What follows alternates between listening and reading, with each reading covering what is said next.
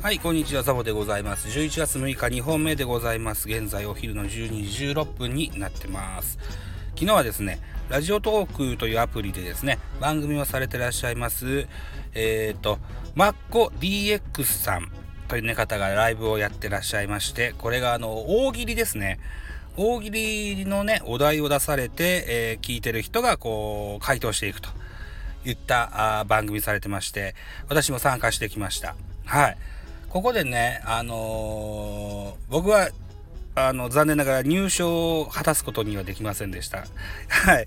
一本グランプリのように、えっ、ー、と、審査員がお二人いてね、えー、いい作品だと思われたら一本をくれるというのだったんですけどね、僕は、なん2.5本ぐらい本数を取ったんですけどね、3位入賞を果たすことはできませんでした。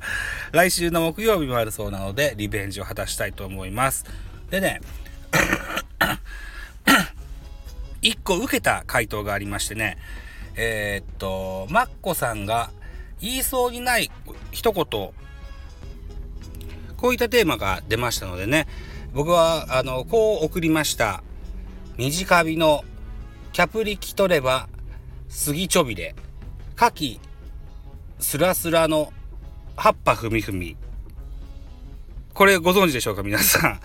これね、昭和の、あの、往年の名テレビコマーシャルなんの一節なんですね。えっ、ー、と、大橋巨船のね、ボールペンのコマーシャルだったんです。はい。これがね、ちょっとね、受けました。はい。えっ、ー、と、前回もですね、昭和の漫才師としてね、人生航路郁恵幸子の話もしましたけれども、僕、ちょうど、皆さんよりも年上だと思います。44歳ですのでね、あこういった昭和のね、話も少し、混ぜてね、おしゃべりしていこうかなというふうに思ってます。はい。じゃあ、えー、こんなとこでございます。